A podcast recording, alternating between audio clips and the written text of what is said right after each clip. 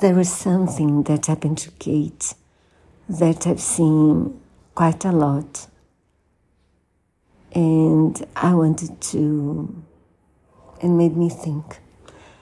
Kate doesn't have, because, you know, she's, she had broken her friendship with Tully, and she didn't have anyone to whom she could be completely herself because you know her, her husband and daughter they were so upset. So she was afraid to make them more upset. The same with, with her mother.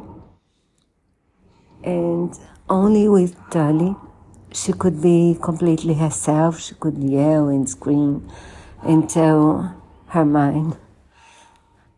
And you know, we don't have that many people.